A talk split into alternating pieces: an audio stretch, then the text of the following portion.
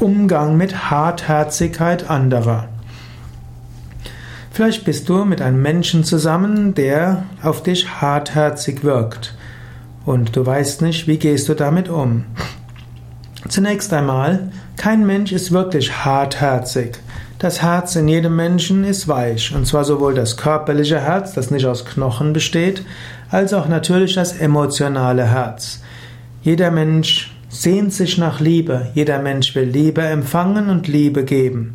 Man kann nicht davon sprechen, dass jemand wirklich hartherzig ist. Natürlich, es stimmt, es gibt unterschiedliche Kommunikationsstile. Es gibt die Menschen, die wirken weichherziger, sanfter, barmherziger und es gibt andere, die wirken etwas hartherziger. Es kann etwas damit zu tun haben, ob jemand intro oder extravertiert ist. Es gibt solche, die zeigen ihr Herz mehr außen und es gibt solche, die haben es mehr innen. Harter Schale, weicher Kahn. Das haben oft Menschen, denen Hartherzigkeit vorgeworfen wird. Und es gibt eben auch Menschen, die brauchen eine Weile, um mit einem anderen warm zu werden. Sie sind nicht wirklich hartherzig. Und dann ist es natürlich auch so, dass es manche Menschen gibt, die sind sehr konsequent.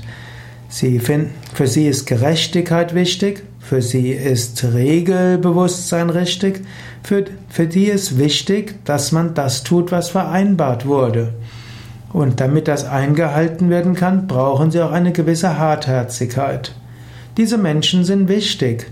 Eine Gesellschaft braucht Regeln und sie braucht auch Menschen, die sie umsetzen. Und manchmal müssen auch Regeln durchgesetzt werden, selbst wenn es dem einen oder anderen wehtut. Damit man das kann, ist manchmal Hartherzigkeit nicht falsch. Nicht umsonst wird die Göttin Justitia mit blinden Augen dargestellt. Man soll nicht das Ansehen der Person erachten, sondern gerecht urteilen. Natürlich, wir wollen die Augen nicht verschließen, aber manchmal muss man das tun, was vernünftig ist, was gerecht ist, was vereinbart wurde. Manchmal muss man dort die Anliegen seines Herzens nebenan lassen. Aber es gibt auch Fälle, wo man Gnade vor Recht ergehen lassen muss. Es gibt Fälle, wo die Liebe wichtiger ist. Jesus hat gesagt, das Gesetz ist für den Menschen da, nicht der Mensch für das Gesetz. Regeln sind für den Menschen da, nicht der Mensch für die Regeln. Und so ist es gut, dass es manche Menschen gibt, die das Notwendige durchsetzen wollen und dass es andere gibt, die warmherzig sind und versuchen mehr aus Liebe und Mitgefühl zu handeln. Die meisten Menschen sind eine Mischung aus beidem.